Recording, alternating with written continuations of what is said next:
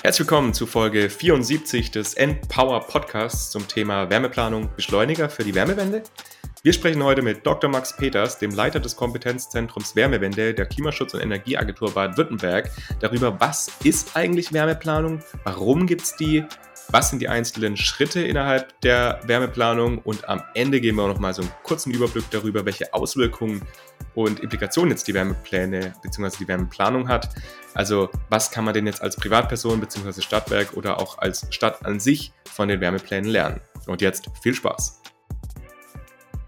Ein Wärmeplan der, sage ich mal, der, der modernen Lesart oder, oder unserer Lesart ist im Prinzip ein strategisches äh, Planungsinstrument einer Kommune gemeinsam mit ihren Akteuren da drin, also Stadtwerke, Netzbetreiber, Wohnungsbaugesellschaften, große Energieverbraucher, natürlich auch die Bürgerinnenschaft, wie die Wärmewende in den nächsten zwei Jahrzehnten voranschreiten kann.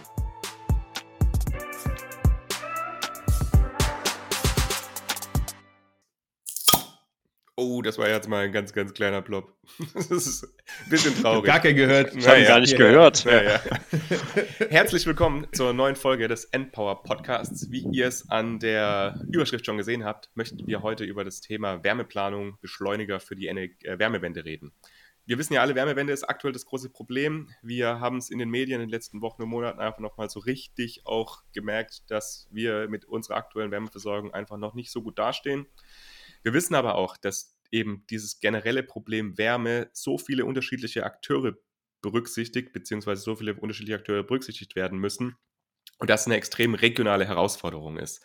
Es ist nicht so wie bei der Stromwende, dass wir eben irgendwo an der Nordsee PV oder beziehungsweise eben dort dann Windkraftanlagen installieren können und den Strom dann einmal quer durch die ganze Republik transportieren, sondern Wärme muss eben tatsächlich dort erzeugt werden, wo sie auch verbraucht wird.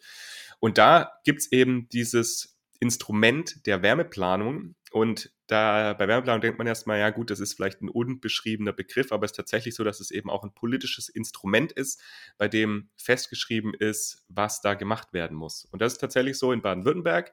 Seit der Novelle des Klimaschutzgesetzes ist es eben eine verpflichtende Wärmeplanung. Das heißt, alle Kommunen über einer gewissen Einwohnerinnenzahl müssen eine Wärmeplanung durchführen. Und aktuell wird es eben auch auf Bundesebene diskutiert ob denn da eine Einführung sinnvoll ist, beziehungsweise eigentlich ist der Prozess schon ein bisschen weiter. Aber das werden wir alles heute in der Folge besprechen. Und dafür haben wir uns einen Gast eingeladen von der KEA BW, das ist die Klimaschutz- und Energieagentur Baden-Württemberg. Und er ist der Leiter des Kompetenzzentrums Wärmewende. Herzlich willkommen bei uns im Podcast, Dr. Max Peters. Ja, hallo Markus und hallo Julius. Grüß euch. Schön, dass du da bist. Magst du mal ganz kurz in ein paar Sätzen dich vorstellen, was dich an diesem Thema interessiert und was du bis jetzt so gemacht hast? Ja, was ich so bisher gemacht habe, äh, das sind verschiedene Sachen. Ich würde mal sagen, die haben so ein bisschen darauf abgezielt, auf die, äh, auf die Position, in der ich jetzt äh, sein darf. Also ich habe mal vor Ewigkeiten Geowissenschaften in Aachen studiert, wo ich auch geboren wurde. Ähm, also als Geologe beschäftigt man sich mit so langen Zeiträumen, Jahrmillionen und äh, ganz alten Dingen und ähm, man möchte aber dann die, die Welt dann doch besser verstehen, um sie zu nutzen, um die, um die, um die Umwelt äh, zu schonen. Aber häufig geht es bei Geologen darum, die Umwelt aus, auszubeuten. Und das fand ich mal ein bisschen schwierig. Und ähm, also so Rohstoffe suchen äh, ist, ist eine ganz wichtige Sache. Aber ich wollte da irgendwie meinen persönlichen Beitrag für was äh, Zukunftsweisenderes äh, leisten. Und dann habe ich mich dann für das Thema äh, Geothermie äh, interessiert und äh, erst tiefe Geothermie, dann oberflächennahe Geothermie, auch als Planer in einem äh, kleinen Büro und schließlich seit, seit einer gewissen Zeit, ich glaube mittlerweile sind es fast vier Jahre, bei der CareBW, der Energieagentur des Landes Baden-Württemberg. Und da fühle ich mich total wohl, weil hier kann ich zusammen mit den ganzen Akteuren, also insbesondere den, den Kommunen, wirklich äh, an so einem langen Hebel, nenne ich den mal, ziehen, um der Wärmewende den nötigen Rückenwind zu verleihen. Cool. Richtig schön, dass du da bist. Und jetzt kommen noch ein paar Entweder-Oder-Fragen von Julius.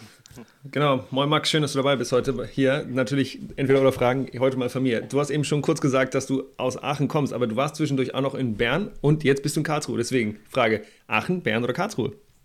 Zum Leben ja. Aachen. okay, ganz klar. Okay, keine, ja, keine sicher, ja, sicher das. genau. Äh, auf deinem LinkedIn-Profil, in dem du relativ aktiv bist, hast du äh, stehen, dass du unter anderem auch mal genau in einer Beratungsfirma warst und jetzt eben bist du in einer Energieagentur. Würdest du, also was präferierst du? Natürlich arbeitest du jetzt in einer Energieagentur, aber was, wenn, wenn, du, wenn du beide Möglichkeiten nochmal hättest und unabhängig von allem anderen wärst, was, äh, was magst du lieber oder welche Art zu arbeiten magst du lieber? Beraten oder äh, genau in einer Agentur, Energieagentur auch beraten? Also dann votiere ich klar für Beraten in der Energieagentur ähm, weil ich da im, äh, im Auftrag äh, des Umweltministeriums für ein, ein hehres Ziel und nicht wirtschaftliche Interessen wie Projekte, die natürlich wichtig sind, aber diese Interessen kann ich da äh, vorantreiben und äh, unternehmen dazu das, was ich oder das, was wir wichtig finden. Und äh, das ist keine kurzfristige Agenda wie ein Projekt. Deswegen KRBW ganz klar, ja. Super cool. Und dann die letzte Frage ist, Fangfrage, Wärmeplanung oder Energieplanung? Okay, wir müssen weiterdenken. Ich sage Energieplanung. okay, da kommen wir auch gleich nochmal zu. Alles klar. Werbung. Ey Julius, hast du mitbekommen? Im August wird die neue BEW veröffentlicht. Du Nerd, du wirfst immer mit solchen Abkürzungen rum. Keine Ahnung. Was ist denn die BMW? Die BEW. das ist die Bundesförderung für effiziente Wärmenetze, BEW. Doch kein BMW. Naja, okay. Wärmenetze. Wärmenetze, das sind doch meistens ja, Stadtwerke und Energieversorger, die die betreiben, oder? Ich kann mich noch erinnern, da gab die letzte, das letzte, was ich mich erinnern kann, war die Förderung Wärmenetze 4.0. Hm. Sag mal, wie funktioniert denn diese neue Bundesförderung für effiziente Wärmenetze? Oh, ich kann das gar nicht so gut erklären, aber wenn ihr daran Interesse habt, die Auflösung für die Frage, wie das alles funktioniert, gibt es von Benjamin Richter von Rödel und Partner in der Mitte der Folge. Und Rödel und Partner, das ist eine Wirtschaftsprüfung und Rechtsanwaltsgesellschaft mit über 5000 Kolleginnen und Kollegen weltweit in über 50 Ländern. Und die haben tatsächlich auch eine spezialisierte Abteilung für den Schwerpunkt Energiewirtschaft. Und dort bearbeiten sie eben alle Fragen zu rechtlichen und wirtschaftlichen Themen von Energieversorgern. Sie beraten da Geschäftsführungen und Aufsichtsräte, haben eben ganz abwechslungsreiche, spannende Aufgaben in der Energiewirtschaft und haben auch viel mit Energiemengenplanung zu tun. Und sie suchen natürlich auch immer Verstärkung. Also wenn ihr im Bereich Betriebswirtschaft, Wirtschaftsingenieur, Energiewirtschaft oder vergleichbaren Studiengängen unterwegs seid, dann schaut doch mal unter jobs.rödel.de vorbei. Die haben ganz spannende Aufgaben, spannende Jobs und freuen sich auf eure Bewerbung. Genau. Und den Link, den gibt es natürlich auch in den Shownotes. Jetzt geht's weiter mit der Folge. Werbung.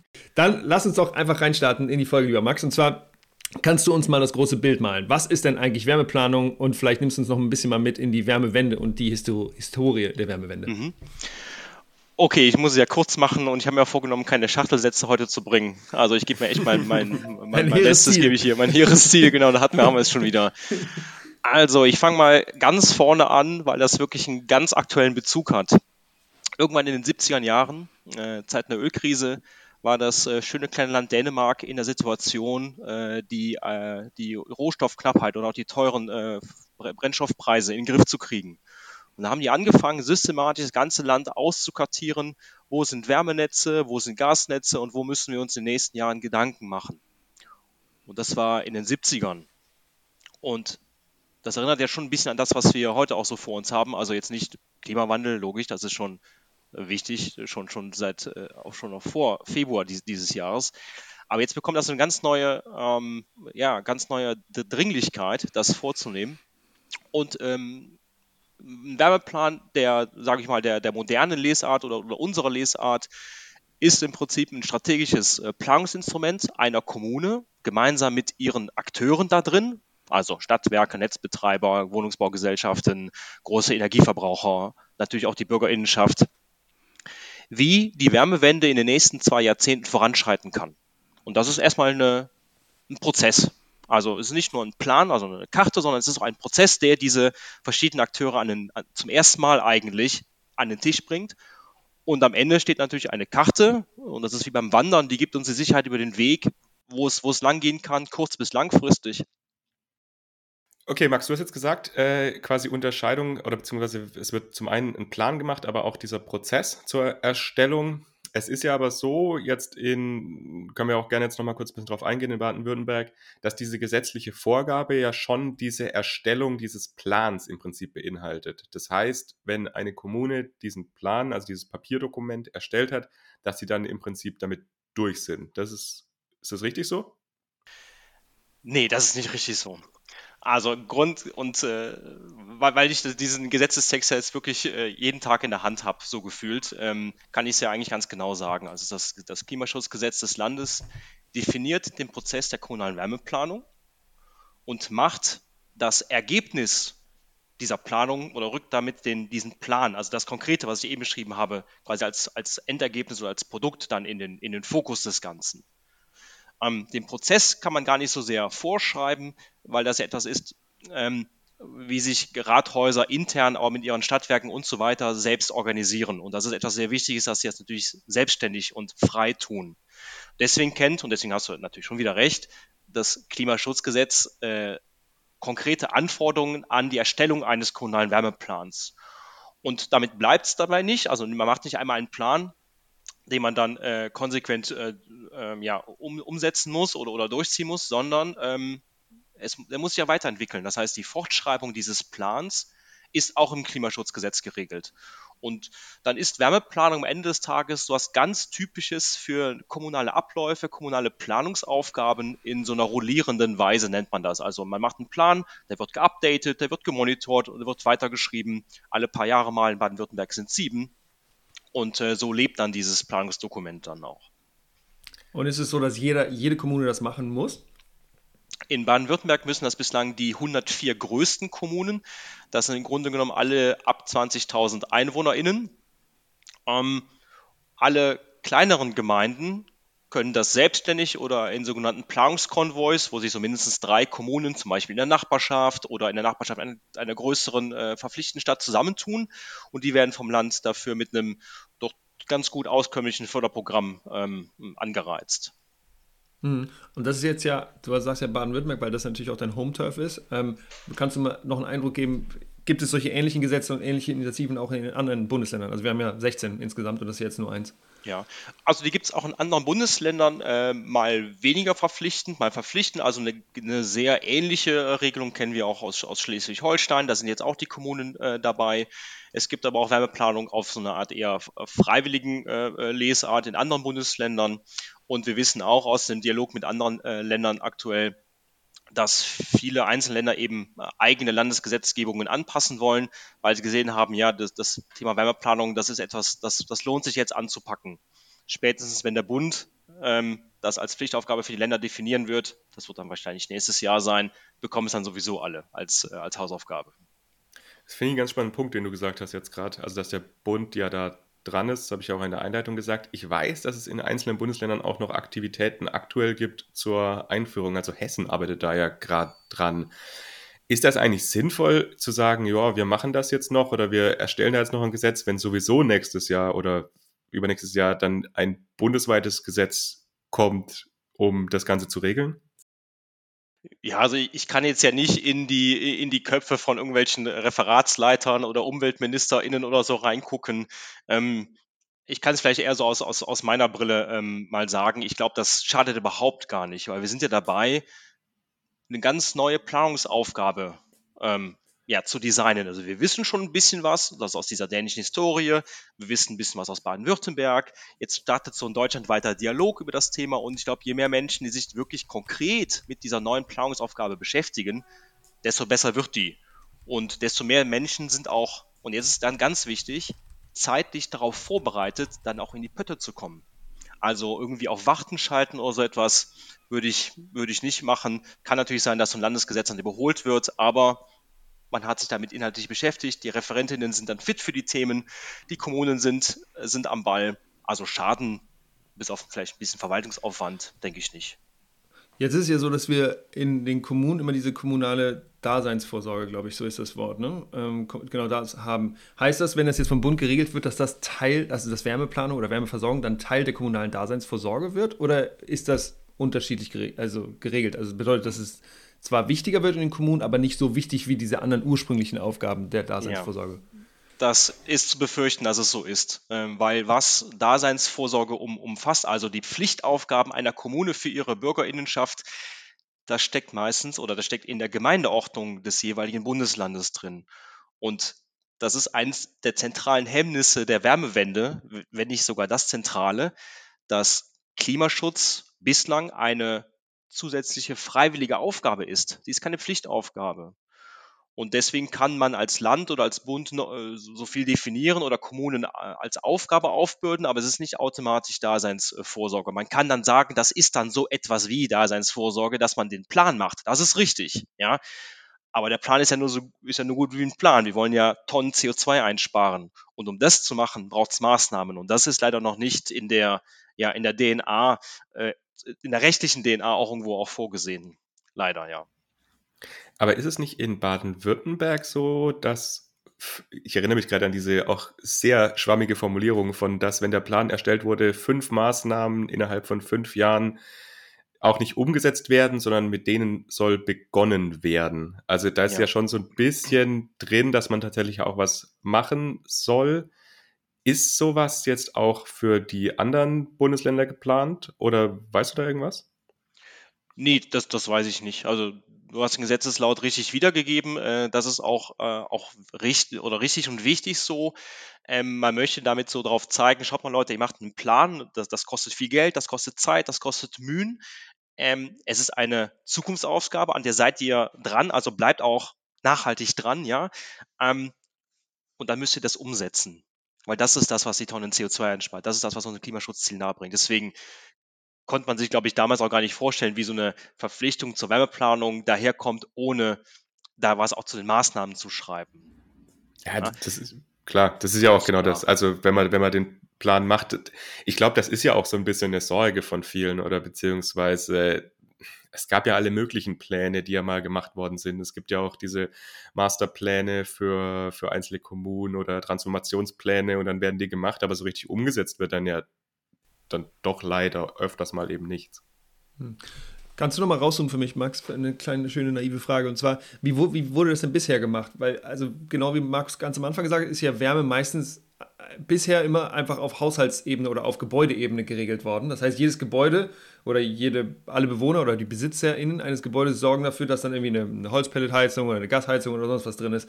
Heißt es, dass eben Wärme auf kommunaler Ebene in Baden-Württemberg, aber vielleicht auch national, einfach bisher so gut wie keinen Stellenwert hatte und dass es jetzt einfach mit, mit Energiewende, mit Klimawandel und eben vielleicht auch mit dieser, äh, mit dieser Ukraine-Krise jetzt überhaupt erst auf, aufs Tableau gekommen ist, dass man gemerkt hat, okay, jetzt müssen wir da wirklich was machen? Ja, ich glaube, du hast es so richtig beschrieben. Also wenn man sich mal die, die Heizungsstatistiken anguckt, also welche Brennstoffe oder Energieträger zum Einsatz kommen oder welche Heizungsarten im Bestand oder im Neubau zugebaut werden und guckt man sich das über ähm, mal zehn Jahre an, da sieht man keine, keine Verbesserung im Sinne des Klimaschutzes. Man sieht so wirklich so einen Seitwärtstrend. Das ist immer plus minus gleich geblieben. Also drei Viertel unserer äh, Heizenergie stammt eben aus Fossilen und das, das war die letzten zehn Jahre so plus minus, egal ob jetzt Bund oder Baden-Württemberg war das das gleiche, ja. Und das, das Prinzip, was wir verfolgt haben, ist, natürlich gibt es ambitionierte oder auch äh, tolle Projekte in den, in, den, in den Städten mit den Stadtwerken und, und allen, aber in der Mehrheit lief es immer nach so einem Zufallsprinzip ab. Mein Kessel ist kaputt, ich tausche den individuell ich baue ein kleines Nahwärmenetzchen auf, ähm, rund um mein Schulgebäude, so etwas. Ähm, alles gut, kennen wir. Nur, das führt halt zu keinen systemischen äh, Änderungen. Das sind mal hier, mal da. Und das, deswegen sieht man das in der Statistik auch nicht. Und da müssen wir aber weg von kommen. Wir müssen einen Überblick be bekommen. Wir reden bestimmt gleich nochmal, was so ein Wärmeplan eigentlich aus, ausmacht, ähm, damit das vielleicht für die Zuhörerschaft ein bisschen griffiger wird. Aber wir müssen wegkommen von diesem Zufallsprinzip. Und da hilft wirklich nur, sich einen Überblick zu verschaffen und einen Plan zu machen. Bevor wir jetzt gleich in die Inhalte, du hast ja gerade schon angesprochen, wollen wir auf jeden Fall gleich noch rein. Kannst du noch mal ein bisschen was zu dieser bundesweiten Regelung sagen? Wo stehen wir denn da jetzt aktuell im Prozess? Du hast gesagt, eventuell kommt es nächstes Jahr, aber was ist denn bis da jetzt, also was ist denn bis jetzt gelaufen und, und was passiert denn jetzt gerade noch? Ja, also was äh, geschehen ist, dass kurz vor der Sommerpause das, äh, ein Diskussionspapier des äh, BMWKs veröffentlicht wurde. Ähm, BMWK glaub, ist Bundeswirtschaftsministerium. Nur kurz, haben wir, wahrscheinlich, haben wir schon 33 Mal gehabt im Podcast, nur für die Menschen, die es nicht gerade wussten. Ja, nicht nur Wirtschaft, vor allen Dingen und Klimaschutz. Also ist, deswegen heißt es nicht mehr BMW. Also klar, genau. Und Klimaschutz. Und darin liegt, glaube ich, die, die, die sehr wichtige und nötige Kombination. Also da gibt es ein Diskussionspapier und Diskussionspapier heißt, da werden so grob die, die Eckpunkte angerissen. Also warum macht man das? Wie sieht das so grob aus? Und dazu gab es wohl, äh, ich glaube, 40, 50 Rückmeldungen von Verbänden, von, von, von zentralen Akteuren. Die wurden jetzt wohl gesichtet. Und ja, jetzt äh, warten wir, glaube ich, alle so ein bisschen auf äh, einen Referentenentwurf. Und ähm, ja, das ist so der Stand, den, den man so, glaube ich, so nach außen sagen kann. Genau, Referentenentwurf bedeutet, dass der dann vorgeschlagen wird und dann haben interessierte Gruppen, Lobbygruppen oder eben auch andere, je nachdem, was für Gruppen es sind, dann die Möglichkeit darauf zu wieder zu, kommen, zu kommentieren. Korrekt, oder? Und dann wird das im Zweifel wieder aufgenommen und nochmal der, äh, nochmal im Zweifel nochmal angepasst. Genau, da gibt es noch, noch mal einen Beteiligungsprozess, also da, die Länder, aber auch äh, Interessensgruppen, äh, genau, also ein typischer Gesetzgebungsprozess. Nur ob das jetzt oder wann das konkret wird, da müsste euch jemand aus dem BMWK einladen, das, dazu kann ich nichts sagen. Das ist immer gar nicht so gucken, einfach. Gucken, ob die kommen. ja, genau. Aber habt ihr, darf man das sagen, habt ihr da kommentiert? Weil ich meine, ihr habt ja auch jetzt für Baden-Württemberg diesen, diesen Leitfaden für die kommunale Wärmeplanung erstellt. Da können wir ja vielleicht auch gleich nochmal kurz ein bisschen drauf eingehen. Aber also, weil ihr habt da ja schon nee. durchaus ja, Kompetenzen. Klar haben wir kommentiert. Ja, okay, sicher, logisch. also da stehen ja auch sehr spannende Dinge drin. Das stehen ja auch, da werden auch die richtigen oder die, die schwierigen Stellen werden ja auch ganz offen benannt. Und dann, äh, dann wollen wir doch da mitarbeiten. Das ist doch klar, ich sitze doch nicht mal im Kämmerlein in Karlsruhe äh, und denke mir so, hä, ja. Was sind denn die schwierigen Stellen? Also neben diesem ganzen Thema Finanzierung, wozu ich jetzt nicht sprechfähig bin, also wer soll das denn ganz das alles bezahlen? Weil wenn ein Land sagt, das ist eine Pflichtaufgabe für die Kommunen, muss das Land den Kommunen das auch bezahlen. Das ist die sogenannte Konnexitätszahlung, die kennen wir ja aus Baden-Württemberg. Das ist ein Thema für sich, kann ich nichts zu sagen. Das muss man halt lösen mit dem Finanzministerium. Ähm, die schwierige Sache ist, glaube ich, die, dass man gesehen hat, dass der Umfang und Inhalt der Wärmeplanung, der besteht, da drin besteht Konsens. Das hast du auch äh, so richtig in deiner Anmoderation gesagt, Markus. Ähm, was aber schwierig dann vor allen Dingen ist, dass man das dem den ganzen Plan so mehr an Verbindlichkeit gibt. Also nicht mehr macht nur einen Plan und vielleicht macht man noch fünf Maßnahmen, die dann irgendwie begonnen werden sollen, sondern wie kriegen wir diesen Plan in die weitere Stadtentwicklung, in die weitere Infrastrukturplanung verbindlich rein. Dass man nicht nur sagt, wir haben uns Planungssicherheit irgendwie hier auskartiert, sondern dass das auch wirklich berücksichtigt wird. Und da gibt es oder da wird jetzt eine Diskussion kommen um den Grad der Verbindlichkeit des Wärmeplans. Das ist wirklich schwierig, weil da werden andere Gesetze ähm, äh, knüpfen da an, also die Baugesetzgebung, das Energiewirtschaftsgesetz ähm, äh, und so weiter und so weiter. Und das Gesetz kommt erstmal als ein Rahmengesetz, das heißt, es wird nur Wärmeplanung abgehandelt. Es ist kein Artikelgesetz, wo dann wirklich alle Schnittstellen der Reihe nach durchdekliniert werden. Man kann sich auch vorstellen, warum man das nicht macht, dann wird das nämlich nie fertig. Ja? Ähm, und deswegen müssen wir jetzt, jetzt schon vorausblicken, und da sehe ich auch uns ein bisschen der Verantwortung jetzt nach, mit unseren Erfahrungen nach, nach mehr als zwei Jahren Wärmeplanung, dass man quasi immer so einen Schritt vorausdenkt. Ja? Wo wird die Schnittstelle nötig, dass man seine Hausaufgaben halt macht? Schwieriges anderes Thema ist, vielleicht sage ich das noch, ist das Thema Strom. Also denkt man die Kapazität zum Beispiel der Stromnetze bei der Wärmeplanung mit, weil Wärmeplanung heißt ja erst einmal nur leitungsgebundene oder eben dezentrale Wärmeversorgung. Wir müssen aber auch die, also Baden-Württemberg, die Zukunft der Gasnetze mit analysieren und konsequent wäre es ja nur einer Kommune den Mehrwert mitzugeben. Wir sagen, wir gucken uns sämtliche Netze an. Weil für so einen Tiefbauamtsleiter ist ein Wärmeplan sowas wie so ein Grabungsmanagement. Ähm, kann man das so nennen, weil egal welchem Energiewende-Szenario man jetzt folgt, also der reinen Wasserstoffwelt, der All-Electric-Welt oder ich mache alles mit Wärmenetzen, egal in welchem Szenario und bei Kombinationen daraus sowieso, ist die Straße offen. Im Neubaugebiet, so keine Frage, da ist es viel günstiger, aber vor allen Dingen in unseren vielen, vielen Bestandsgebäuden und konsequent zu Ende gedacht wäre der Strom dabei, ist aber wirklich methodisch schwierig und auf den Aufwand sehr schwierig. Deswegen habe ich da persönlich noch meine Fragezeichen, muss ich sagen. Max, sag mal, jetzt reden wir ganz über diese ganzen Wärmenetze. Hast du jetzt ein paar Mal angesprochen, wir reden eigentlich über Wärmeplanung, aber lass uns kurz auf Wärmenetze gehen. Wenn du, ähm, du hast gerade gesagt, Wärmenetze können eben all, oder die Wärmeversorgung in Zukunft kann entweder wasserstoffgebunden sein, kann eben elektrisch, gebunden, äh, elektrisch äh, erfolgen. Ähm, USW, wo, wo, siehst du denn langfristig Vorteile, Nachteile oder was denkst du denn, wie, in welche Richtung wir eigentlich gehen? Also wie sieht denn von deiner Sichtweise aus die sinnvollste Strategie wenn, aus, wenn wir uns die Wärmeversorgung in 2030, 2040 anschauen? Mhm. Also ich könnte jetzt hier irgendwelche Fraunhofer-Studien, die kennt wahrscheinlich der Markus auswendig, äh, weil er darauf auf den, auf den schläft wahrscheinlich äh, oder unter seinem Kopfkissen gepackt hat. Ähm, weil sie selber geschrieben hat. selber mitgeschrieben hat. Man könnte auch die, die letzte von, von Agora zur Wärmepumpe und und und, das kann man alles zitieren. Ist aber, glaube ich, ist, ist total wichtig für ein großes Energiesystem und auch zu verstehen, wie sind die großen Mechanismen. Aber ein Bürgermeister, eine Bürgermeisterin kann das nicht in konkretes Handeln umsetzen. Das heißt, dass die Frage, die du dir gerade gestellt hast, ist damit ganz einfach, und ich mache es mir jetzt ganz leicht damit zu beantworten, genau deswegen machen wir den kommunalen Wärmeplan weil es eine räumlich aufgelöste Betrachtung ist und Wärme lässt, lässt sich in der Regel nicht so leicht äh, transportieren. Ähm, Brennstoffe schon, wie, wie, synthetische erneuerbare Brennstoffe, aber das muss man ja planen, die Bedarfe und den, äh, oder die, die, die, die, die Flächen für die erneuerbare Energieerzeugung. deswegen gibt man da quasi die Verantwortung an die Kommune, das zumindest zu planen. Sie muss ja nicht diese, diese abstrakte Wärmewende lösen. Sie muss sich aber einen Überblick zu verschaffen, wie kann das gelingen in meinem Handlungs- oder meinem Wirkkreis. Darum geht's. Ja. Alrighty. Ihr habt ja, Markus hat es eben schon einmal kurz gesagt, diesen Leitfaden für die kommunale Wärmeplanung äh, entwickelt. Ähm, wollen wir vielleicht ganz, ganz, ganz ähm, ja, hands-on einmal reingehen. Wie sieht denn so, ein, äh, so, eine Wärmeplanung eigentlich aus? Kannst du uns da einmal mitnehmen? Was sind so die Schritte? Wer muss da äh, also welche AkteurInnen in der Kommune müssen da mit am Tisch sitzen. Ähm, nimm uns mal wirklich mit ins Hands-on, in, in the dirty work of Wärmeplanung. In the dirty work, okay. also, dirty work heißt, es kommt eine gesetzliche Verpflichtung und alle legen los. Heißt, äh, Schritt 1 ist eigentlich sowas wie Prozessorganisation, Projektmanagement. Das kennt ihr von euren eigenen Projekten ja genauso. Das heißt, man gründet irgendwie so einen runden Wärmeplanungstisch, nennen wir den jetzt einfach mal, und sorgt sich dann schrittweise projekthaft für die einzelnen Etappen. Es geht dann los mit einer Bestandsaufnahme, das heißt, wir gucken uns alle Gebäude, alle Gebäude, Wohn- und Nichtwohngebäude an, das heißt also auch die Industrie und das Gewerbe, schauen uns an, wie sind die Ver Verbräuche, was sind für Heizungen installiert, wo liegen welche Netze.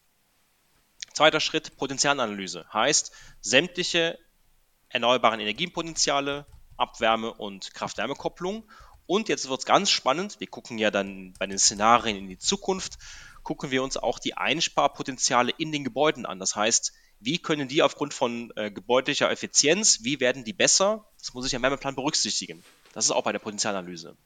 Schritt 3, äh, erstellen wir ein sogenanntes Zielszenario. Das ist so ein, ja, also Szenarienbildung ist etwas Typisches für so Klimaschutzkonzepte oder Wärmepläne. Das heißt, wir gucken an, wie in zehn Jahresschritten zum Beispiel systematisch Wärmequellen mit Wärmesenken verbunden werden. Das heißt, wie kriege ich eine klimaneutrale Bedarfsdeckung hin in einem Szenario? Und da studiert man verschiedene Wege, man guckt eher etwas flächenintensives oder eher, also man navigiert sich so durch die Verfügbarkeit der Potenziale durch und am Ende committet man sich auf ein Szenario. Das ist wichtig, weil wir brauchen ja davon eine Karte. Wir müssen damit ja in die konkrete Planung kommen. Deswegen wird es ein Szenario geben. Und in dieses Szenario ähm, ist ja noch etwas Abstraktes, baut dann im letzten Schritt die, ja, so eine Art Wärmewendestrategie auf. Man kann das so als Maßnahmenkatalog verstehen, ähm, wie in den ausgewiesenen Gebieten für einmal für die Wärmenetze, aber gleichzeitig auch für die dezentrale Versorgung mit Wärmepumpen äh, eben die Maßnahmen angreifen und vor allen Dingen, wann das geschehen muss. Wann ist der richtige Zeitpunkt für die Transformation? Ich finde den einen Punkt ganz spannend, ganz am Anfang, was du gesagt hast, mit ihr schaut, oder man sollte sich eben alle Gebäude anschauen und tatsächlich da auch die Netze anschauen.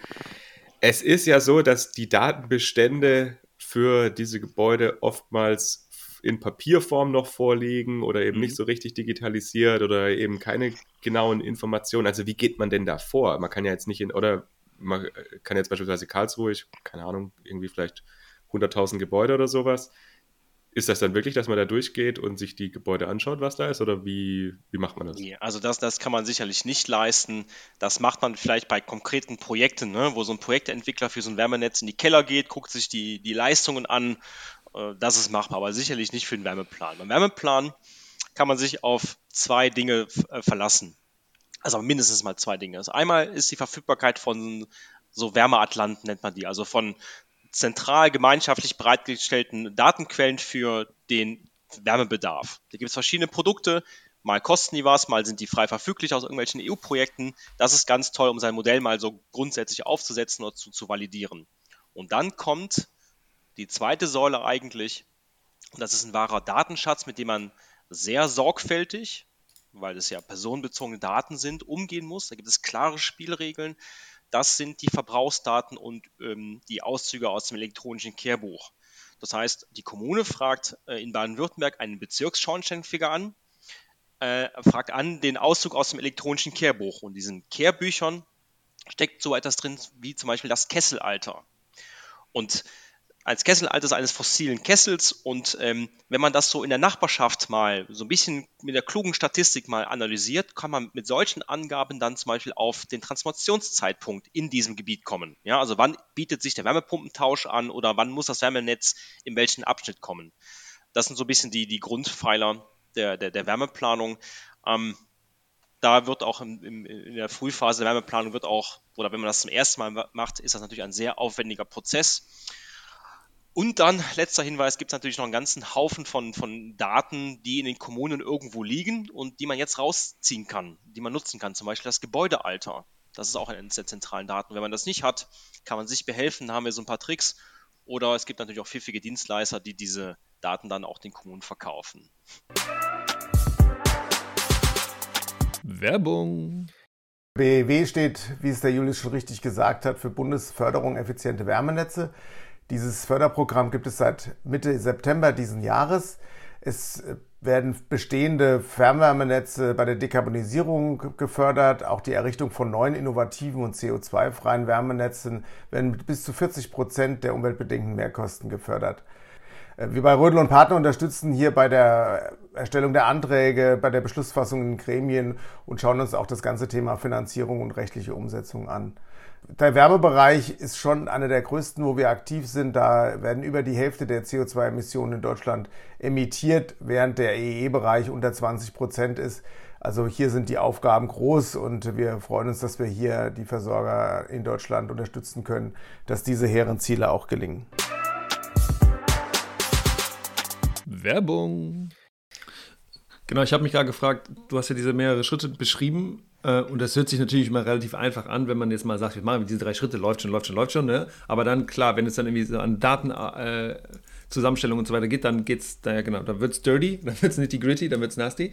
Ähm, Du hast jetzt gerade von diesen Dienstleistern gesprochen. Wen, wen können Kommunen denn da anfragen, wenn sie das zum ersten Mal machen? Also es gibt auch wahrscheinlich Firmen oder Berater, und ich muss ja keine Namen nennen, aber die, die solche, die Kommunen dabei unterstützen, weil sowas ganz alleine zu machen, ist ja wahrscheinlich auch eine relativ große Herausforderung. Ähm, gibt es da solche Firmen, die oder eben auch euch als Care, die das machen, oder an wen können Kommunen eigentlich hingehen, um Unterstützung zu bekommen? Ja, also, also ganz klar gibt es solche, solche Firmen. Es gibt auch ein paar, die machen das seit, seit mehreren Jahren, also weil sie schon so Vorläuferkonzepte wie Wärmepläne äh, einfach früh an den Start gebracht haben. Früher hieß das mal Klimaschutzzeitkonzepte, integrierte Wärmeplanung, ewig langer Begriff. Davon gab es aber in ganz Baden-Württemberg, glaube ich, so elf. Also über die Jahre, also wirklich überschaubar. Da gibt es noch die beiden Masterplan-Kommunen, also die ganz großen. Aber es gibt zum Glück, mittlerweile gibt es sehr fitte Dienstleister, Manche sind Full Service, also die können wirklich von Projektmanagement bis hin zur Beteiligung machen, alles. Ähm, manche sind eben eher auf der Geodatenseite, auf, auf der Ingenieursseite, aber da gibt es jetzt äh, genug ähm, Unternehmen. Und ähm, jetzt im Blick auf die bundesweite Verpflichtung oder auch unser kommunale oder dieses Förderprogramm für die kleineren Gemeinden, wir wissen relativ gut oder haben kennengelernt, woher oder aus welchen Bereichen sich Dienstleister für dieses neue, für diesen neuen Markt äh, woher, woher die stammen. Und die bringen eigene Voraussetzungen mit. Und die alle so ein bisschen auf, ähm, auf die neue Aufgabe zu, trimmen, aber auch Fragen zu klären, das ist unsere Aufgabe als KRBW, also neben den kommunalen äh, Beratungsgesprächen, auch dafür zu sorgen, dass sich sowas wie eine gute Planungspraxis im Land durchsetzt. Und aus dem Grund, du hast mich gefragt, dürfen wir natürlich selber als KRBW keine Wärmepläne anbieten. Das wäre ja eine totale Verzerrung. Das wollen wir auf gar keinen Fall. Also unsere neutrale Position ist etwas sehr Wertvolles, auch an anderen Stellen. Und deswegen sind wir da eben als reine, ja, im Auftrag des vom Land fürs Land, äh, sagen wir da manchmal so unterwegs. Aber wer, ich darf das denn machen? Dürfen das einfach alle machen? Weil bei Gebäuden beispielsweise ist es ja so, dass man diese Energieberaterfortbildung etc. braucht, um das zu machen. Ja. gibt es da auch so irgendwas? Oder? Nee, es gibt jetzt kein Zertifizierungssystem. Ähm, das haben wir, also wir heißen wir bei der KBW oder auch wir im Land, ähm, was sich der Bund denkt, das werden wir dann sehen, haben davon abgesehen. Ähm, das hat mehrere Gründe. Äh, einmal wussten wir natürlich, auch wenn wir sowas Schönes wie ein Leitfaden rausgegeben haben, wir wussten gar nicht, wohin das führt, was wir da propagieren. Ich möchte nicht sagen, dass wir in einer Testphase sind, aber wir sind noch nicht an dem Punkt, wo wir über die, äh, die Standardisierung von Prozessen in weiten Teilen sprechen können. Das machen wir vielleicht mal in ein, zwei Jahren.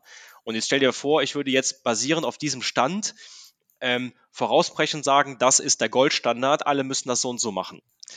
Das andere Problem, was ich sehe, ist, das hat was mit dem Flaschenhals der Planungsbüros zu tun. Also überall herrscht, ähm, äh, ist es schwierig, ähm, gutes, gut, fähige Leute für, für, die, für die vielen Jobs der Energiewende herzukriegen. Ähm, und jetzt stellt euch vor, wir wissen, dass es gibt noch zu wenige Planungsbüros oder Unternehmen und jetzt führen wir so ein, nochmal so ein Zertifizierungsdingen ein. Ich glaube, das wird den Prozess aufhalten. Und wichtig ist, ihr habt ja eben so angefangen, es ist eine Aufgabe der Kommune, die ist in der Regel outsourced, aber der Prozess in der Kommune ist genauso wichtig. Das heißt, wir können ja jetzt nicht warten, wir können jetzt nicht über irgendwelche Normen nachdenken. Wir machen das nachher bestimmt immer besser, immer besser, aber jetzt müssen wir loslegen. Hm. Wie lange dauert denn so ein Prozess eigentlich? Also unabhängig hm. davon, ob das jetzt nur innerhalb der Kommune selber gemacht wird oder ob man eben sich Dienstleisterfirmen dazu holt. Ist sowas in drei, vier Monaten gemacht? Dauert das ein Jahr? Hm. Kannst du uns das mal vielleicht nochmal ein bisschen, bisschen nahe bringen? Ja, also für so eine Kommt wahrscheinlich auch darauf an, ne? wenn man es für Stuttgart macht, ist es anders als ja, wenn man genau, das wollte ich direkt schon sagen. Ich wollte jetzt auf so eine typische Kommunengröße in Baden-Württemberg irgendwie so hin, so die, die, geht ja bei uns ab 20.000 los, so 20, 50, 80.000 oder so sind, sind ja die meisten.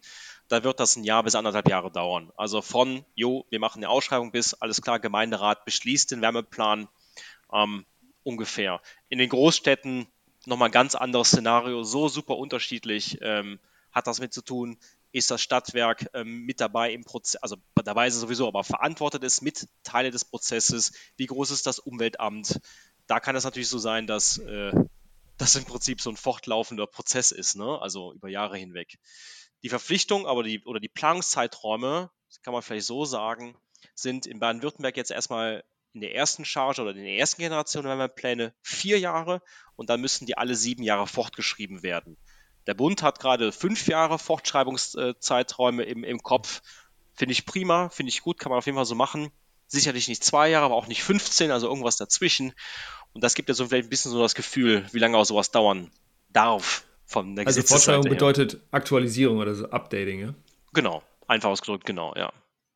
Ich finde es einen ganz spannenden Punkt, wo du gerade gesagt hast, dass der Gemeinderat dem Wärmeplan noch zustimmen muss. Sind denn die Personen im Gemeinderat dann, ich weiß nicht, befähigt oder so weit informiert, dass da eine sinnvolle Entscheidung passieren kann? Oder, weil, also ich stelle mir das ja ein bisschen schwierig vor, weil so ein Wärmeplan ist ja jetzt auch ja kein ganz unterkomplexes Dokument, was da erstellt worden ist. Ja. Aber, Marc, aber Markus, wenn du das aufmachst, dann kann man ja, auch gleich nein. sagen, ja, im Bundestag kann auch niemand irgendwas nee, entscheiden. Ich, mein, also. Meine Grundfrage geht eigentlich jetzt ja. in die Richtung, ob es da ja, Entscheidungskompetenzen, Interessenpolitik, nee, ja, ja, genau. Ja, ja, genau. Also ich würde mal kurz zurückspulen müssen eigentlich. Ähm, ich glaube nicht, dass ich gesagt habe, dass die müssen im Gemeinderat beschlossen werden.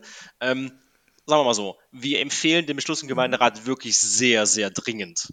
Ja, um es mal so, klar auszusagen. Um Legitimität zu haben für die Entscheidung wahrscheinlich, oder? Ja, klar.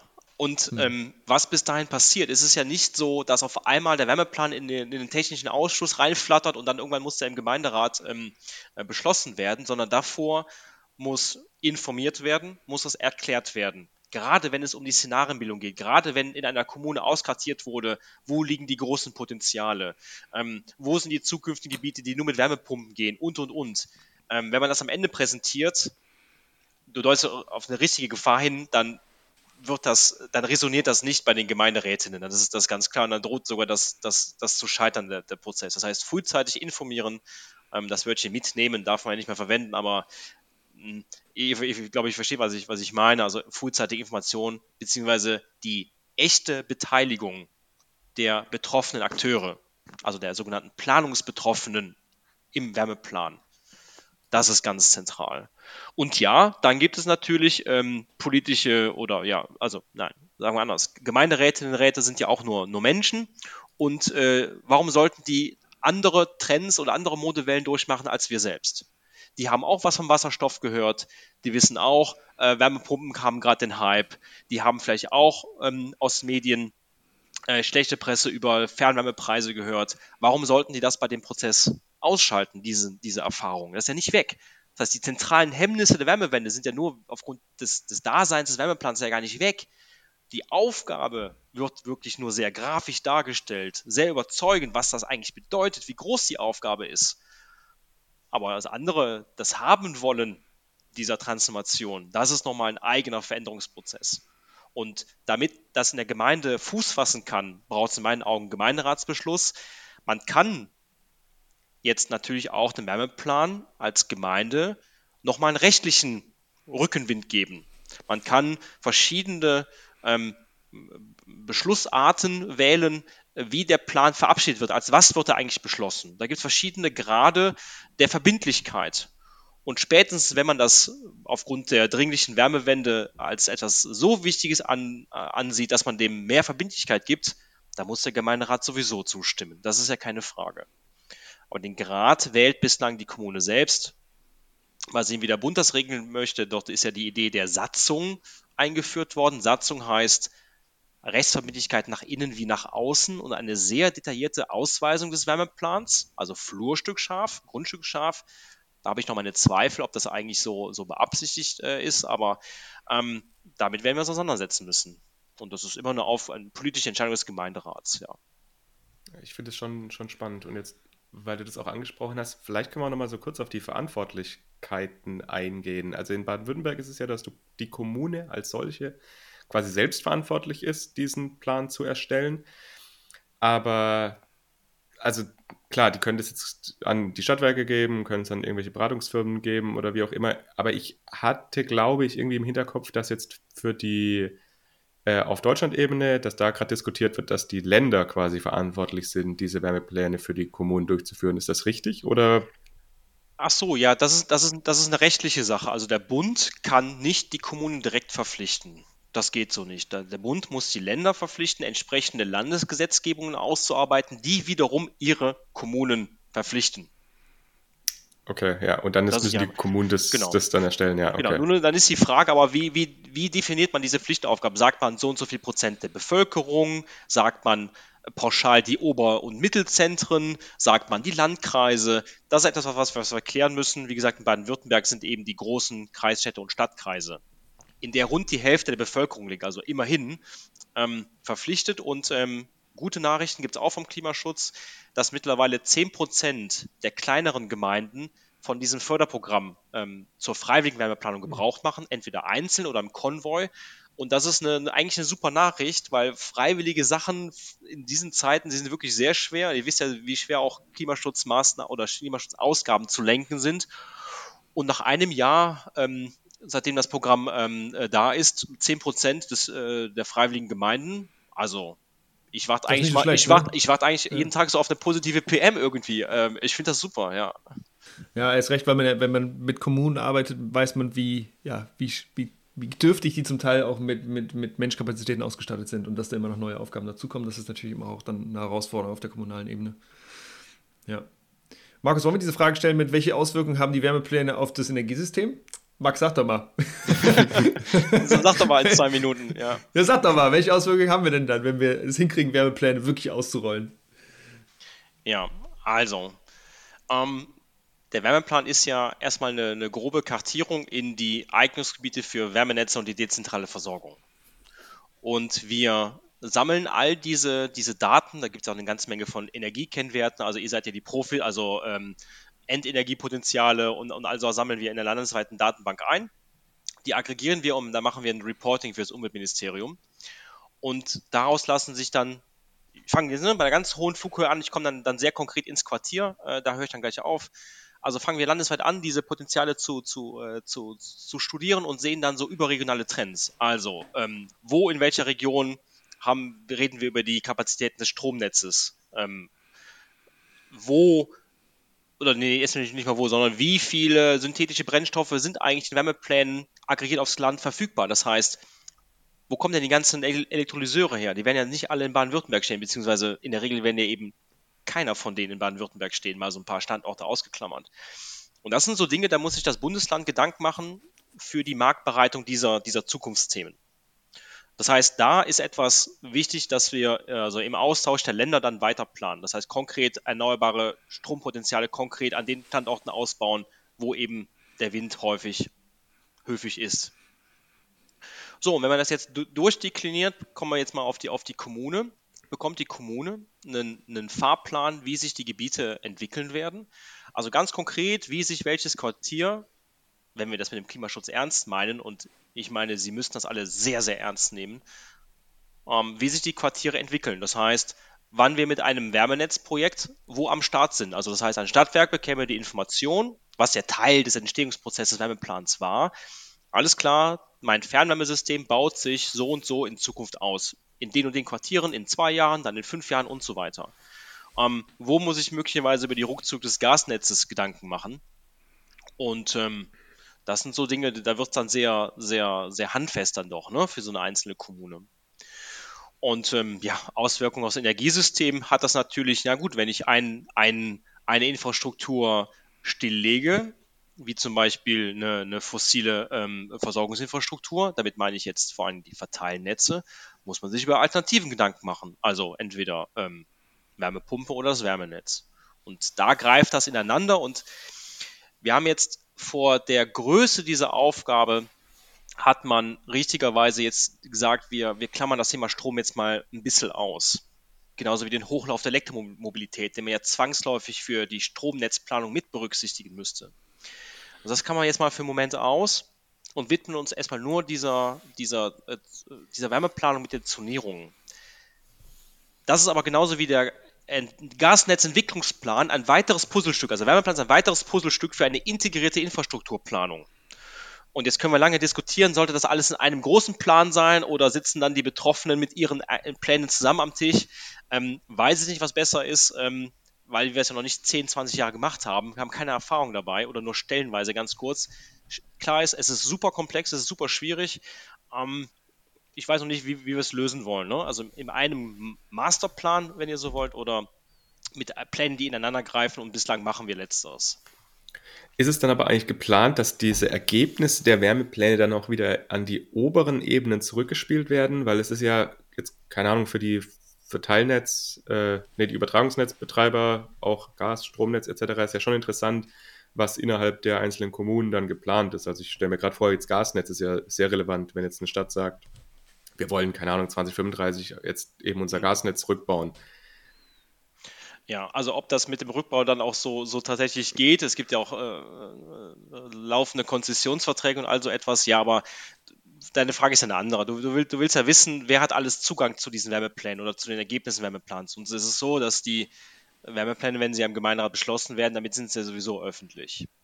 Okay, das, ja, die Frage ist dann natürlich, ob sich dann äh, andere Personen damit beschäftigen, beziehungsweise ob man das dann dann mitbekommt, aber gut, das werden wir dann sehen. Ne? Naja, also es ist, es ist, also wenn wir mal ganz konkret, also um zum Beispiel ein schlaues Lastgangmanagement hinzubekommen in so einem Gebiet, muss in Zukunft der, der Netzbetreiber natürlich auf die Ergebnisse des Wärmeplans schauen, wie sich die Wärmepumpen entwickeln. Ja, er könnte dann zum Beispiel einen Stresstest machen für ein zukünftiges äh, Stromnetz oder für äh, ähm, ein, machen wir es mal für Wärme, ein, ein, äh, ein, äh, ein, ein Wärmenetzbetreiber muss ich überlegen, ähm, kann ich entlang dieses Strangs noch viel nachverdichten oder baue ich an einer anderen Stelle vielleicht noch irgendwas in den Rücklauf ein, so ein Neubauquartier? Das sind genau, das sind so, so Fragen. Ähm, das sind, das sind einfach die Anforderungen der Energiewende. Nur der Wärmeplan bietet eben die, die, die Entscheidungsgrund oder eine der Entscheidungsgrundlagen, das auch planen zu können. Ob das dann gemacht wird, also in meinen Augen ist das spätestens jetzt eine energiewirtschaftliche Notwendigkeit, das zu tun. Ähm, ob es dann wirklich so kommt, ob das alles freiwillig passiert, weiß ich nicht. Müsste den Gesetzgeber fragen, oder? Ja, und es ist ja mega komplex und man braucht ja eben ja. auch clevere Menschen dann eben auf, den, auf der kommunalen Ebene, aber natürlich auch auf der Länderebene. Also da merkt man wieder, wie, wie groß da die Anforderung auch für die aktuelle Generation ist, da irgendwie einen Beitrag zu leisten, dass wir eben auch die Menschen brauchen, die genau solche Dinge verstehen können, mhm. ableiten können, was daraus folgt und das dann eben auch umsetzen können. Genau, und das gilt ja für die Häuslebauer oder für die Menschen in den Gebäuden ja genauso. Also wird, wird mein Kessel irgendwie aussteigen ähm, und stehe von einer konkreten Investition, kann ich halt das machen, was wir immer gemacht haben, sondern ich sorge mich um das Feuer meiner eigenen Höhle. Ähm, oder ich gucke mal in, mein, in, in das Informationsportal Kommunaler Wärmeplan meiner Kommune rein und dann werde ich vielleicht sehen, jo, in zwei Jahren vielleicht hier Wärmenetz oder niemals Wärmenetz. Äh, da kann ich mir jetzt auch die Wärmepumpe anschaffen und meine Sanierungsmaßnahmen vorantreiben. Also das ist, da kommt auch ziemlich viel Transparenz für, also wirklich für die, für die Umsetzung im Gebäude rüber. Und das ist halt auch wichtig zu sagen. Ich finde das eigentlich einen ganz, ganz spannenden Punkt. Da wollte ich jetzt auch noch mal ein bisschen drauf eingehen, was jetzt quasi für tatsächlich die EinzelhausbesitzerInnen, was die mit diesen Informationen machen können, beziehungsweise mit den Ergebnissen. Also du hast jetzt gesagt, dass man da dann im Prinzip sehen kann, wo ist geplant, ein Wärmenetz auszubauen, etc. Aber da sind wir dann ja ein bisschen in der Schwierigkeit, dass es ja unverbindlich ist. Also wenn ich quasi in diesem Plan sehe, da soll ein Wärmenetz gebaut werden, zum einen meine Frage, stehen da tatsächlich auch Jahre dann dabei oder Jahresscheiben? Und zum anderen dann so die, die Frage, also wie geht man denn damit um, wenn, ja, wenn es eben so unverbindlich ist eigentlich? Okay, also erstmal ist es ein Informat Informationsangebot. So, und ähm, das fließt dann in die, in die äh, Entscheidung ein. Und klar ist, wenn das eine kurzfristige Sache ist, mein, mein, Kessel hat einen Riss oder sowas, der muss ausgetauscht werden, da hilft mir auch der Wärmeplan nichts. Da müssen wir mal ehrlich sein. Sondern es geht um die längerfristigen Zeiträume und auch eine Entwicklung oder eine abgestimmte Gebietsentwicklung, so wird das wahrscheinlich der Stadtplaner nennen oder so etwas. Ähm, ja, und dann ist es ja nicht so, dass wir bei, diesem, bei dieser Kartierung so bleiben, weil dann kommen ja Maßnahmen basierend auf dem Wärmeplan. Also basierend auf dem Wärmeplan wird dann zum Beispiel eine Detailplanung wie sowas wie ein Quartierskonzept ähm, äh, äh aufgezogen oder eine Machbarkeitsstudie für ein Wärmenetz oder ein Stadtwerk macht eine ähm, äh, Kampagne, um für, für die Nachverdichtung zu sorgen. Das sind Dinge, die werden zumindest mal so, so scheibchenweise auf, auf, auf mehrere Jahre eingedampft, so im Wärmeplan, so angekündigt im Prinzip. Dass man sehen kann, das, was die hier vorhaben, hier in meinem Quartier, das ist nicht irgendwie Zufallsprinzip, das ist auch nicht alles nur irgendwie dem Interessen eines einzelnen Akteurs geschuldet, sondern es hat einen Plan. Die Kommune hat das für mich vorgesehen. Sie stimmt auch die Tiefbaumaßnahmen darauf ab und so weiter. Also ich würde eher sagen, die, der konkrete Schritt ist natürlich schon bei, dem, bei der Detailplanung, bei der Umsetzung, aber das, die Information geht jetzt mit dem Wärmeplan eigentlich los. Eine letzte inhaltliche Frage von mir. Wie, Julius, du hast ja gerade vorhin schon gefragt, eigentlich, wie das früher gemacht worden ist, also ohne die Planung, also ohne die Wärmeplanung, wie die Pläne gemacht worden sind. Und da würde mich jetzt auch nochmal interessieren, wie ist denn aktuell da der Prozess? Wie informieren Stadtwerke, dass da ausgebaut wird und wie finden die eigentlich ihre Entscheidung, ob die jetzt ein Wärmenetz ausbauen wollen oder nicht? Hui, okay, das waren jetzt aber direkt drei inhaltliche Fragen. Also wie die das finden, naja, das ist ein Geschäft für die. Das ist doch klar. Also an, an, Kunden anzuschließen. Also gerade die Nachverdichtung im Bestandswärmenetzen ist äh, Daueraufgabe eines jeden Wärmenetzbetreibers. Das ist, das ist Akquise, das ist Tagesgeschäft. So, wie kommen Sie jetzt zu den Entscheidungen? Also das, kann, das ist so vielfältig. Das können Tiefbaumaßnahmen sein, das kann zum Beispiel die Rücklaufversorgung eines Neubauquartiers sein. Dafür muss das Quartier aber dann aber auch perspektivisch da stehen. Ähm, das sehe ich jetzt hier direkt meiner, meiner direkten Nachbarschaft der Fall. Ähm, also lauter solche Themen. Ähm, also vielfältig ist ja die Entscheidungsgrundlage äh, für, für eine konkrete Projektanbahnung. Ähm, vorausschauend Neubauquartiere ist das schon, schon so, dass äh, idealerweise der Wärmeplan als äh, also Einzug findet in die Energiekonzepte für die Bebauungspläne, weil da es sehr konkret wird. Und da ist wichtig, dass zum Beispiel, dass die Investoren, also Wohnbaugesellschaften und, und, so, und so weiter, da dann auch die Planungssicherheit bekommen. Was ist eigentlich hier gedacht? Welche Energieversorgung macht hier überhaupt Sinn? Und du hast noch einen dritten Teil der Frage, den habe ich, hab ich hier schon wieder ja, vergessen. Wie die, wie, die, wie die informieren im Prinzip. Also ob man Bescheid bekommt, keine Ahnung, zwei, drei Jahre vorher, dass da ein Wärmenetz kommen wird.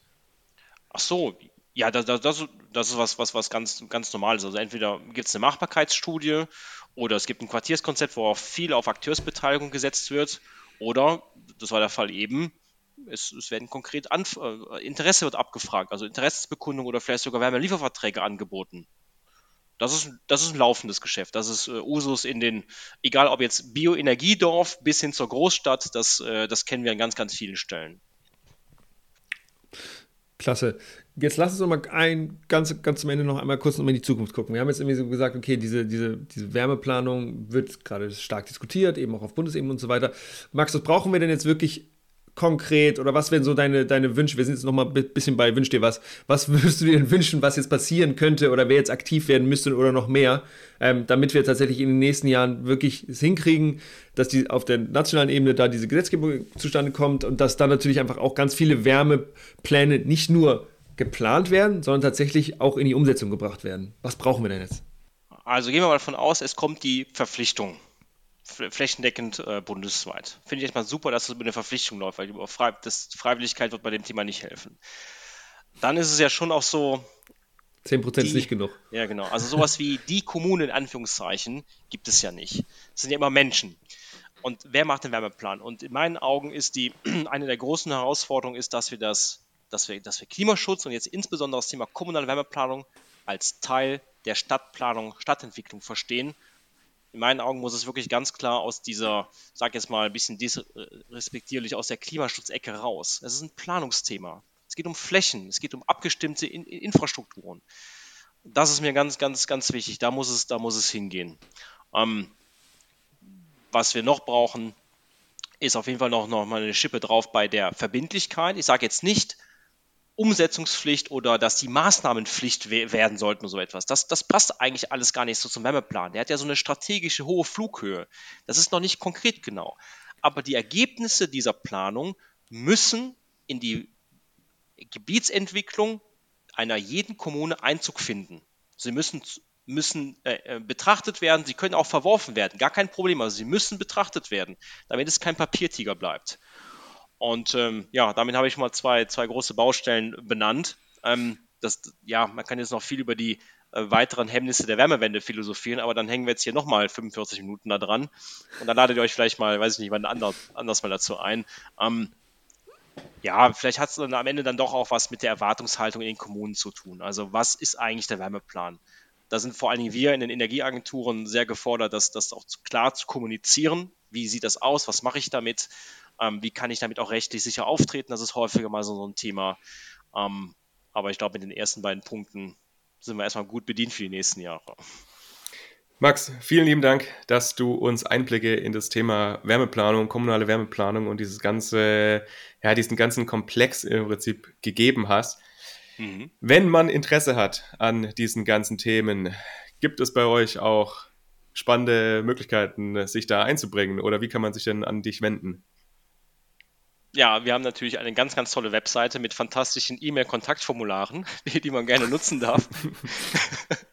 ja, also die normalen üblichen äh, äh, Kanäle. Ähm, wir sind auch vor Ort aktiv. Das ist alles, also vielleicht gar nicht, ja, ganz, ganz typischer Weg, wie man uns erreicht. Da sind wir äh, nicht wirklich innovativ unterwegs, ganz klassisch. Gerne bei uns melden. Ähm, man kann dich auch auf LinkedIn anfragen, ne? Ansch anschreiben. Man kann dich auch bei LinkedIn anschauen. Ja, klar, äh, klar, genau. sehr gerne. Du hast mich ja genau heute, heute Morgen nochmal äh, zu meiner Multimedia-Kampagne nochmal pushen wollen, genau, als mein LinkedIn-Berater hier, genau, ja. Ja, also was. Da geht was, mehr, Max, da geht ja, mehr. Ich hab's gehört. ähm, vielleicht, vielleicht nutze ich ja dann noch jetzt noch, noch irgendwie noch, noch äh, ein paar Sekunden. Ähm, ihr habt ja so eine tolle Zuhörerschaft hier, äh, die sich ja alle äh, in ihrer Freizeit ja dann meistens dann um so, solche schwierigen Themen hier, hier interessieren. Ähm, also was wirklich toll ist bei der KBW, ist, dass wir einen großen Hebel beim Klimaschutz haben. Und ähm, also wir können viel in den Kommunen anschieben, also wirklich sehr konkret uns dieser, dieser wichtigen Aufgabe widmen. Und ähm, dazu suchen wir immer neue Leute. Und äh, wenn ihr mal auf unsere Webseite schauen wollt, ähm, sind gerade etliche Positionen offen und es kommt noch einiges dann auch im neuen Jahr für, für neue Themenbereiche dazu. Also wer Lust hat, mit uns gemeinsam anzupacken, auf der Landesebene fürs Land, der ist äh, bei uns goldrichtig und äh, das war das Ende des Werbeblocks. Sehr cool. Alles klar, lieber Max. Alles Gute dir. Viel Erfolg in den nächsten Monaten und Jahren mit der äh, Umsetzung von diesen ganzen Werbeplänen. Ähm, ja, genau. Wir, wir drücken die Daumen und wir freuen uns, wenn du Erfolg hast. Und vielleicht sehen wir uns dich ja nochmal in fünf Jahren und dann kannst du mal sagen, ja, wie es genau. denn dann gelaufen ist. danke dir, Max. Ja, danke euch beiden. Es war mir ein Fest. Bye, bye.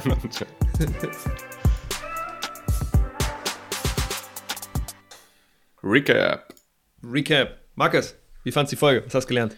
Ich fand es gut, ich fand es total spannend, weil es ja auch ein Thema ist, mit dem ich mich ja auch auf der Arbeit beschäftige und generell einfach dieses Thema Wärmewende unfassbar wichtig ist. Und ich glaube, dass die Wärmeplanung da tatsächlich, wie wir gesagt haben, auch ein Beschleuniger dafür sein kann. Aber wie ja Max auch richtig gesagt hat, ist es halt immer so ein bisschen, wie wird es dann gelebt? Also wenn alle dahinter stehen, eben auch Gemeinderat, wenn die wirklich sagen, das ist jetzt der Prozess, den wollen wir angehen, das sind unsere Ziele, da wollen wir hin, dann kann das Ganze funktionieren. Aber ja, wenn es dann eben nur als Papierdokument erstellt wird, in die Schublade wandert, dann ist das natürlich nicht ganz so optimal. Ich finde es ganz spannend, dass jetzt eben in Baden-Württemberg diese Regelung es ja jetzt schon seit zwei Jahren gibt.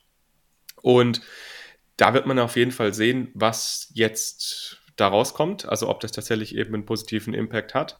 Aber ich finde es trotzdem auf jeden Fall richtig, dass das jetzt auch auf Bundesebene angegangen wird, weil es ist einfach so dieses Thema Wärmewende und durch diese regionale Abhängigkeit unterschiedliche Akteure.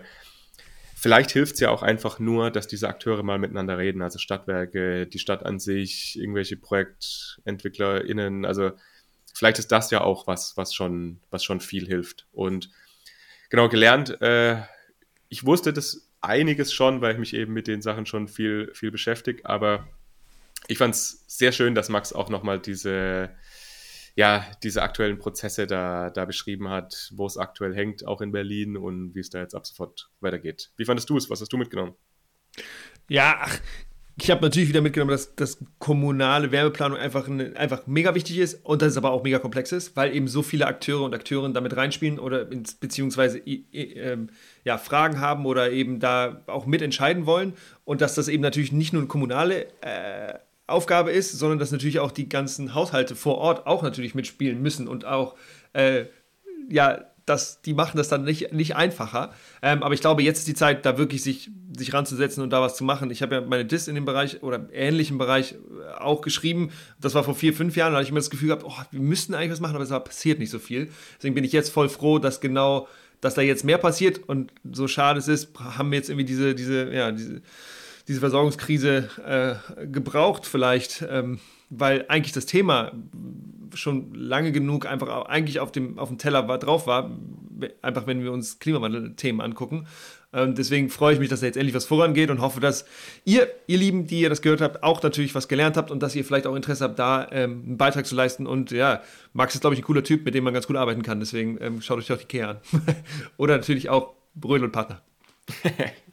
also, macht's gut. Genau, bis dann. Bye, bye.